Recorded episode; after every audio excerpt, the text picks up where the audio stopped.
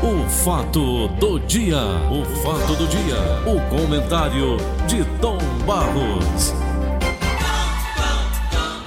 Bom dia, Paulinho Oliveira, tudo bem, meu filho, com você? Tudo bem, tudo jóia. Já... Não tá tudo bem, meu time perdeu, né, pro Liverpool. É, mas é isso mesmo, né? É isso mesmo. É jogo, é jogo, né? É, o time do Liverpool era melhor, na verdade. O Flamengo cometeu alguns. Alguns dá uma ajudazinha aqui que eu estou ainda querendo hum. falar baixinho. Estou igual o Vanderlei Cardoso falando baixinho, né? Fala baixinho. Poderoso é, me recuperando aí dessa, hum, desse problema. Pois bem. Então, o, o Liverpool era melhor. Tinha melhores disposições táticas, melhores opções. Ora, eu que não entendo futebol, liguei para você, foi, não foi ligou, comentando, foi? Isso. Mas o técnico português, o Jorge Jesus, no meu modo de entender, dentro de uma avaliação que acho até de uma forma coletiva todo mundo compreendeu, ele fez duas modificações que acabaram o Flamengo. Acabaram o Flamengo. Ele tirou os dois jogadores de meia cancha, Arrascaeta, Arrascaeta. Everton Ribeiro, que são jogadores de criação. Ele tinha razão de mudar? Em certa parte tinha. Por quê? Porque os dois jogadores estavam cansados. Ele não estava acompanhando o ritmo. Tudo bem, se compreendeu. Mas ele não poderia ter tirado os dois.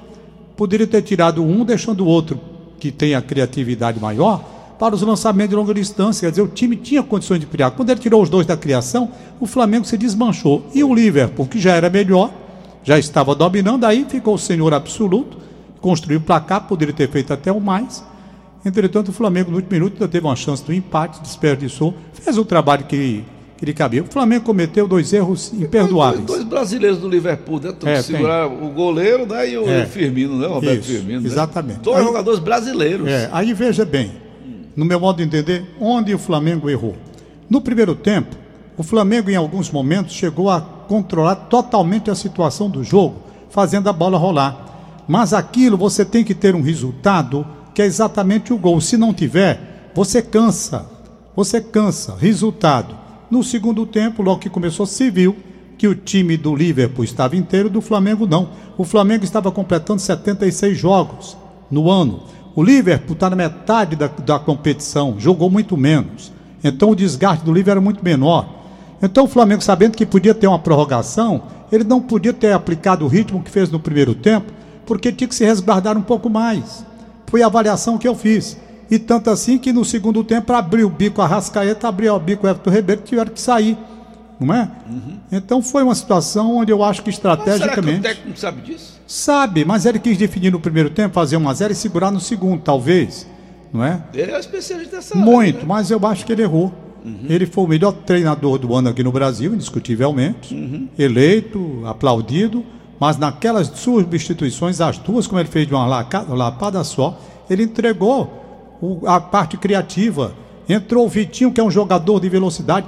Depois ele tentou corrigir colocando o Diego, que é um jogador de criação. É. Mas se você prestou atenção, quando terminou o jogo, eles dois saíram discutindo, antes pro, pro, do, do, da prorrogação.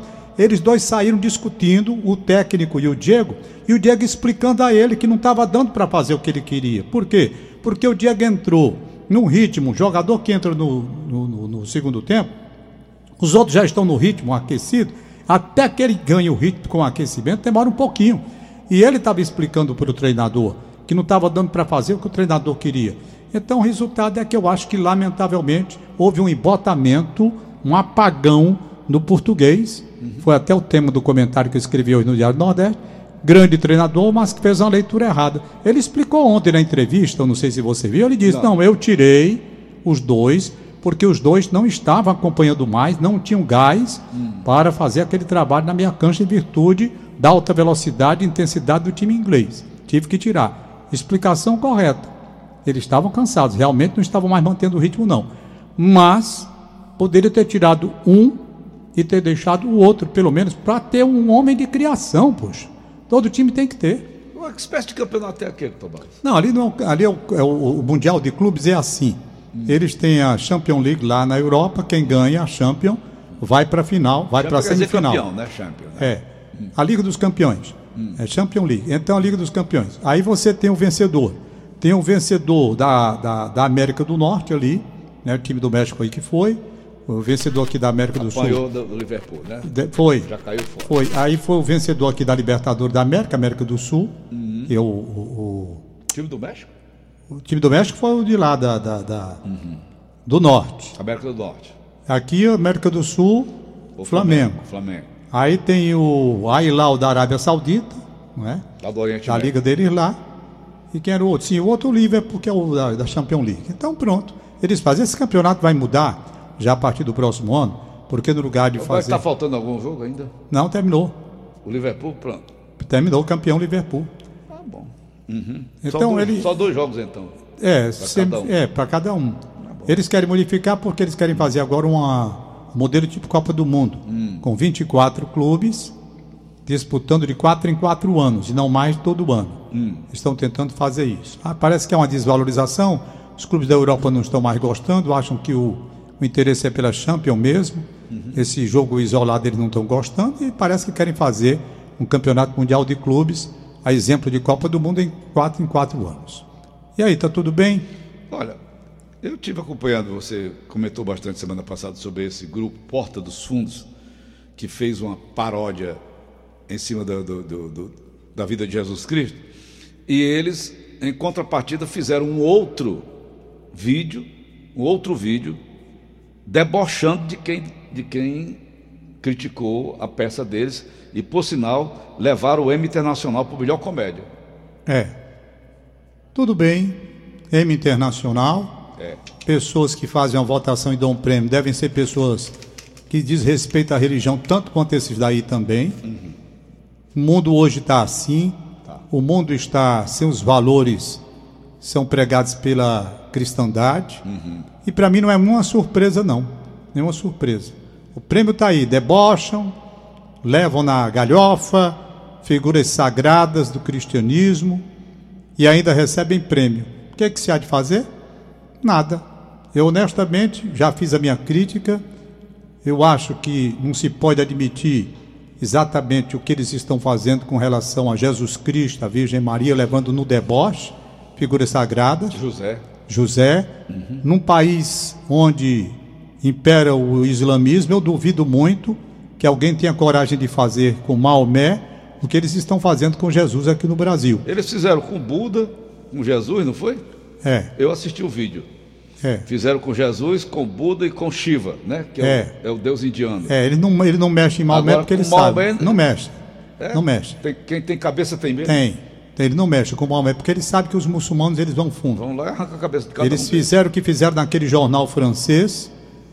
Naquele jornal francês, o estrago, mataram gente lá, explodiram uma bomba lá dentro. Então eles não brincam, eles sabem o que estão fazendo. Agora, eu achei que a reação cristã no Brasil foi fraca. Eu achei que os nossos, as nossas autoridades poderiam ter se manifestado de uma forma mais incisiva.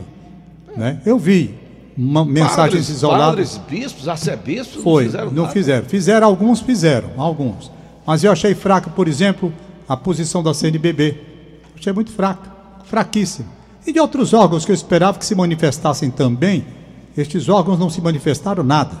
E eu falando aqui de uma forma isolada até, mas é o Brasil o país cristão está admitindo quem isso? consente, eles estão consentindo aquilo, achando que aquilo realmente é... Não, e a partir de agora, com o prêmio internacional, aí aqui vão levar no deboche agora mesmo, vão. né? Agora vão levar no deboche. Vamos ser processados nós dois. Eu creio, eu creio que é preciso...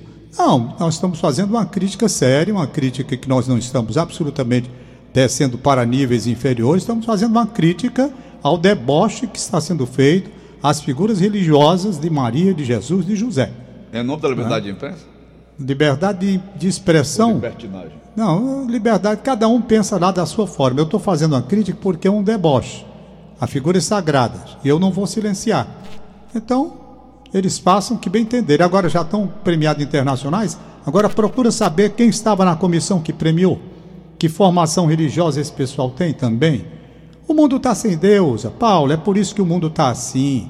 É por isso que o mundo está assim. Hum. Não tenha nenhuma dúvida disso. Nenhuma hum. dúvida disso. Hum. É por isso que o mundo está assim.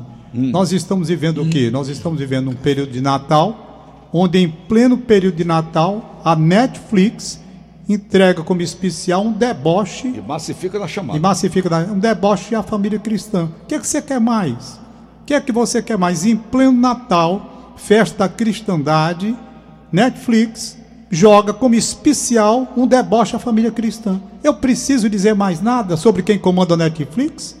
Não tenho como dizer nada. Porque quem admite isso não é a liberdade de expressão. Vai ver quem quer. Vai ver quem quer. Quem não ah. quer não vai ver. Tem eu vou também. colocar no ar, diz lá Netflix. Quem quiser ver, veja. Quem não quiser, é a televisão. Não é? Isso. Então tem isso. Hum. Liberdade de expressão. Hum. Liberdade de expressão quer dizer que não tem limite? A liberdade é assim, liberdade de expressão? Não, não tem limite não, é a liberdade. É. Liberdade para tudo. Uhum. Não é? Isso. Eu já disse que tem limite para tudo. Está aqui um velhinho de 72 anos de idade, eu, eu posso sair nu no meio da rua? Não posso, por quê? Porque tem um limite. Atentado violento ao pudor, não sei o que, essa coisa toda, e eu não posso fazer. E se eu entendesse que isso era liberdade de expressão, bom, eu quero ter minha liberdade de expressão. Mostrar o corpo de um velho de 72 anos idade nu, andando nu pelo meio da rua. Entendeu? Liberdade de expressão, expressar, como quiseram fazer com aquele garotinha lá, com um rapaz nu lá no museu, não sei das quantas. Não foi? Não, ali a liberdade de expressão, é para deixar. Mas deixa eu sair aqui para ver se não vem a polícia me pegar aí na porta. Então que liberdade. Você não está sendo muito conservadorista, não? Não, conservadorista? Você pegar a figura de Cristo e levar no deboche? Isso não é conservação. Ninguém está dizendo nada, Está dizendo, a igreja se manifestou apenas não no grau que eu esperei que ela se manifestasse. Fizeram um negócio mais agressivo ainda, mais debochado ainda. É, é, é verdade. Deixa fazer. Tá tudo beleza, é assim que o mundo quer. Por isso que o mundo está aí desse jeito. Rapaz, eu acho assim. Hum, você tem o direito de fazer da sua vida que bem entender, tal, desde é. que não vá ferir a vida dos outros, o direito dos outros, hum. não é? Uhum. Nesse caso aí é uma ofensa às pessoas religiosas, claramente, rapaz. Claramente uma ofensa aos símbolos da igreja, aos nomes da igreja, às figuras da igreja. Uma ofensa. Por quê? Porque tudo levado no deboche, sabe? Da exclamação. Tudo da exclamação. Não pode ser assim. É. Pode. Eles, é. deboche de Buda, bota um cara bem gordão, né, do buchão, tá viu? Deboche não, eu não vi, Chico. Paulo, porque eu me neguei. Eu, claro, eu, eu não, vi todas as Eu não fui ver o filme deles. porque bastou para mim quando eu vi a chamada. Quando eu vi a chamada ali, eu já me afastei. Ora, se eu pego uma chamada onde é deboche com Jesus Cristo, eu vou ver um filme desse para quê? Para quê? Não é? Uhum. Ah, e olha que eu não sou puritano, eu não sou santo, eu sou um camarada que casei quatro vezes, é. né? Tenho naturalmente a minha vida de, de, de passada aí com mulheres, claro, cara danado que nem eu era, né? Hoje não sou mais por causa da idade, né? hum. mas era. Hum. Não sou nenhum santo, não. Agora, respeito às figuras religiosas, eu defendo. Hum. Defendo mesmo, tem que se respeitar, tem que respeitar. E não sou puritano, não. Repito, não sou mesmo. Fui muito danado na minha vida, muito, e todo mundo sabe disso. Não é segredo para ninguém. Que eu era danado, mulher gosta de mulher. Como é que eu vou ter segredo, rapaz? Constante de casamento e filho, tudo que eu tenho aí. Eu vou dizer que eu sou santo? Não, vivo dentro da igreja, vivo. Mas pecador, danadinho, não podia ver uma saia, tudo. É verdade. É bom isso é demais. verdade.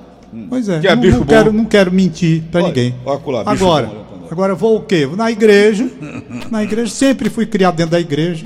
O padre me dizia, Padre Pedro, Padre Pedro, me levou para um café aqui na, igreja São Vicente. Não morreu. Padre Pedro Castelo Branco? Não, Padre Pedro Razenfurt. Ele morreu. Era, era padre da igreja dos remédios. Eu, eu, eu, era, eu era a corte dele lá na igreja dos remédios, coroinha. Aí um dia ele me chamou para tomar café aqui. Tomar café aqui na igreja de São Vicente de Paulo, aqui, com as irmãzinhas aqui do lado. Eu fui. Padre Pedro Razenvult, holandês. Holandês. Tinha sido criado lá pelos padres holandeses, né? Na, naquele colégio deles, padre João, a escola Padre João Vassa, onde eu estudava. É. E o certo é que eu fui. Aí quando eu cheguei lá, ele disse assim, ele gostava muito de mim, brincava muito. Disse, mas Antônio, Antônio, chamava de Antônio também, hum. não era negócio de tom não. É porque naquele tempo eu era Antônio mesmo. Aí disse, mas Antônio. E olha, tomando café, as irmãzinhas tudo ali. Ele brincou. Aí eu peguei o padre.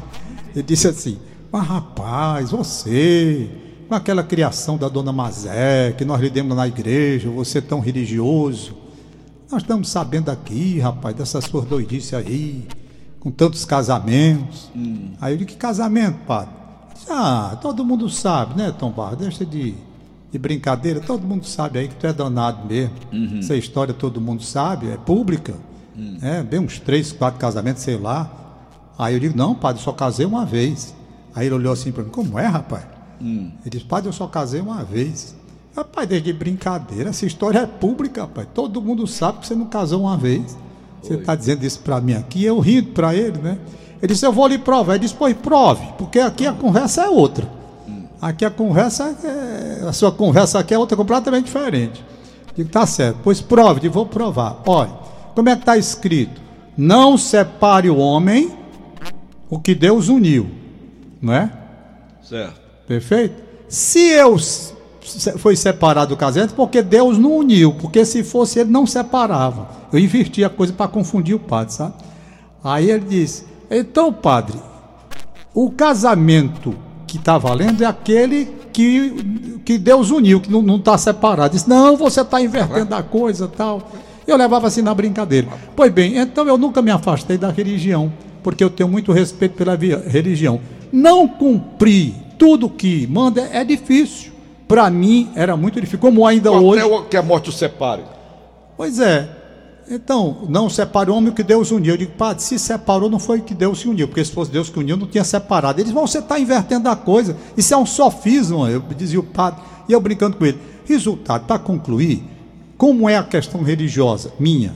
Eu acredito em Deus, tenho muita fé, sou um admirador profundo da pregação cristã. Eu obedeço? Não.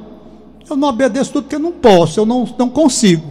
Eu po basta pegar o sermão da montanha, que eu vejo que eu não estou. Basta rezar o Pai Nosso. Não precisa ir longe, não. Não precisa ir longe. Eu não, eu não cumpro, eu não consigo cumprir tudo aquilo que está ali, não. Não consigo. Vou dar uma prova. Banda. Vamos dar, uma prova chata até. Olha, o adultério, o adultério, na religião, é um negócio muito sério. Por que, que é um negócio muito sério? Porque diz Cristo lá o seguinte, não é?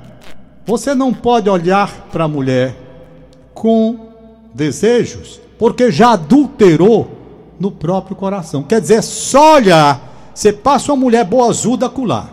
Se você tiver algum né, desejo, Já está aí o motivo do Porta dos Fundos ir com esse deboche em cima de Jesus. pois então é isso Essas que colocações dele. tem, mas tem que ser, tem que respeitar. Jesus você tem que respeitar, obrigação respeitar.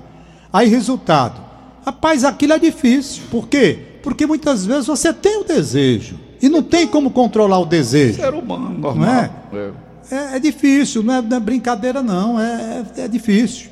Perdoa, por exemplo, perdoai, amai os vossos inimigos. Eu, como é que eu vou amar inimigo, rapaz? Não é? Olha a pregação, a pregação dele. Amai-vos uns aos outros, tudo bem, beleza. Até aí, ótimo. Agora, vigi, orai pelos inimigos. Amar os inimigos, amar o inimigo. O cara mata um filho seu, você vai amar? Não tem como. Não tem como você amar um, um- um cara que mate um filho seu ou que faça um estrago no filho seu. Não tem. Aí eles explicam lá, não, o amar aqui não é o sentido de amar como a gente sabe. Seria não desejar mal. Desejar que a pessoa fique para lá e você para cá. Você não vai ter ódio. Bom, a pessoa fica para lá, né? Que se ajuste lá com a justiça divina e tal, e você fica para cá. É o que eles explicam. Mas o que está escrito lá é isso. O que está escrito lá é isso. No Sermão da Montanha tem, nessa passagem, né? É. Para você amar os inimigos. Eu não vou cumprir, rapaz, não vou. Olha, Absolutamente. Não tem assisti- como cumprir esse negócio, não. Eu assisti no sábado Dois Papas, nome do filme. Interessantíssimo a história, como é que o Francisco chegou e por que, que o, o outro desistiu, o Bento XVI.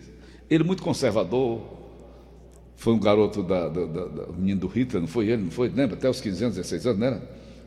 Era hitlerista, né? Eles eram, é, é, eles eram chamados para ajudar o Hitler, aquela coisa toda. Pois bem, mas isso aí não se comenta. O Papa Francisco vai comentar com ele porque que ele nunca puniu os pedófilos dentro da Igreja Católica, né? E ele confessa no final já da, da, da história toda lá que foi o maior pecado que ele já cometeu na vida dele. Cita até o nome de um padre chamado Maciel. É uma história real feita pelo Fernando Meirelles, com o Anthony Hopkins fazendo o papel do Papa Bento XVI. Está a cara dele, eu nunca vi. Então Tomás ele comenta: Ora, por que você não puniu os padres pedófilos, bispos pedófilos? Porque prejudicaria a igreja. Aí o Francisco pergunta assim: e as famílias das vítimas? Claro que houve um erro grave, um erro Gravíssimo. gravíssimo na não punição. Não punição. Tinha que ser punido, aliás, tem que ser punido todos. Todos. Não pode. Por quê? O problema ali é a família, rapaz. A família. É você, porque É na verdade eles não levanta. eram padres. Eu faço logo a diferença, Paulo, está lá, entre tá uma coisa e outra. O verdadeiro padre, ele não vai fazer isso. O padre verdadeiro, esse daí é um padre, é um padre que na verdade usa a batina para esconder as suas taras sexuais. Com certeza. Entendeu? Não é padre. O padre é diferente. É como, por exemplo, o médico. Aquele médico lá que pegava as mulheres e filmava e fazia sexo com ela, que não é médico, aquilo é um tarado. Ele usa a condição de médico para dar vazão às suas taras sexuais. Certeza. Então ele é médico, é porque recebeu lá o diploma tal, então é médico. Mas na- no exercício da profissão, ele não é um médico, ele é um tarado, ele é um criminoso. É. A mesma coisa é o padre.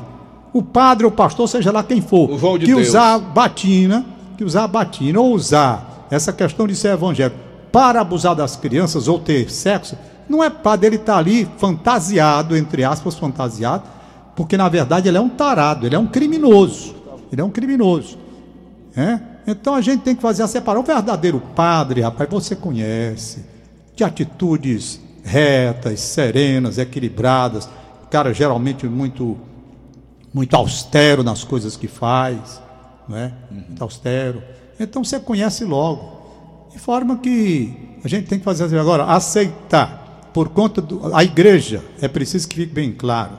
A igreja é cheia de defeitos. Qualquer igreja, evangélica, cristã, espírita, seja lá o que for, porque é feita pelos homens. E os homens têm, não tem homem perfeito. Não tem, tem as tentações. Todos os homens têm, natural. Então, a igreja ela é cheia de imperfeições. Quem vai para a igreja pensando que vai encontrar um- uma coisa perfeita vai se dar mal, porque você vai encontrar vaidades, disputas internas dentro da igreja, encontra tudo. E como em qualquer organização, você vai ter dentro da igreja. Não é? Disputa pelo poder. Isso acontece. Agora, você tem que entender que ali você não vai pela igreja, a organização, você vai pela palavra. Você vai em busca da pregação cristã, que é agora no Natal, que a gente tem que refletir muito bem sobre qual é a mensagem do nascimento de Jesus. Ou ele nasceu em berço de ouro? Não. Em lençóis de linho, tecidos finos? Não. Nasceu numa manjedoura. O gesto de quê? É um menino que veio com humildade. Nasceu. Como foi que ele nasceu? Nasceu nas dificuldades. Ele nasceu entre os nobres? Não, entre os animais. Aí logo nasceu, recebe logo a primeira ameaça. Nasceu, já vem uma ameaça de morte. O pai manda matar. Manda matar os meninos tudinho, pega logo ele lá. Herodes. Aí pega o menino e empurra num jumento para uma viagem de, de, de, de Belém de Judá lá para o Cairo, 456 quilômetros aproximadamente, não é? Sair num jumento correndo com medo da morte. O menino nasceu assim. Aí vem uma pregação cristã importante. Aí os caras vão levar no deboche e você ficar calado? Não. Eu não estou cobrando perfeição de ninguém, mas o deboche, deboche não. Eu acho que tem que ser respeitado. A chicalhe, levando as figuras, levando, sabe? Perdendo a santidade, o respeito. Aliás, o E o desrespeito. pior é que esse tipo de coisa, todo, tem gente que encasqueta. É, Tem gente, né? Pega. é, Você vê uma verdade. calúnia, até que você não é calúnia. é. Até que você se livre daquela calúnia, A verdade é que o desrespeito aos valores cristãos, o desrespeito está aí à vista de todos. Tá. Os templos religiosos que antigamente você passava na frente de uma igreja, fazia o nome, o, o sinal da cruz, isso não é o final da, da religião. é o fim dos tempos. O mundo está caminhando para o fim, Paulo, não tem jeito não. Essa situação econômica do mundo todo aí, essas dificuldades em todos os países, países que, por exemplo, a França, que vivia maravilhosamente bem, hoje você chega em Paris e é assalto, assalto e eu vi. Bonfim teve lá, não aconselho ninguém para a Europa. Antônio Bonfim. Não, acabou, acabou. Cadê ele? Cadê Então ele? o mundo está conturbado, olha, Lá, está ele. o mundo, o mundo vai acabar e Paulo, eu vou dizer uma coisa, já está no tempo mesmo de pessoa. Para você ter uma ideia, eu hoje, eu ontem estava lendo sobre as geleiras que estão sendo derretidas no Ártico. Eu vi também. Você vê o estrago que está vindo de lá para cá, que não é grande. Quer dizer, eu, eu não sei, que- eu, não sei onde, eu não volume, sei, né? eu não sei onde é que está. É, eu não sei onde é que está que a Terra seria destruída pelo fogo, né? A Terra seria destruída pelo fogo. E eu tenho certeza que esse negócio aqui vai ser pelo fogo mesmo. Por quê? há um aquecimento. O, o meu filho Marcel, Marcel Barros, ele ontem à noite passou lá em casa com a Cléia, com a minha neta, a Bianca e a mulher dele, a Ligiane. Eles foram lá, estavam vindo de Guaramiranga. Guaramiranga. Ele disse, papai, sabe quanto Foi, estava a temperatura em Guaramiranga? Quanto? 24 graus. É, Acabou. acabou. Acabou. 24 graus na serra, meu irmão. Mas, Tom, o Ah. Bonfim esteve na Europa recentemente, agora nas férias. Isso. né? Você passou por aqui mesmo, né? Fui e a- o Bonfim, Bonfim, ele estava falando agora sobre a França, sobre Paris. Você esteve em Paris, não teve, Bonfim? Isso, Paulo. Eu tive em Nice, em Mônaco. Hum. Mônaco.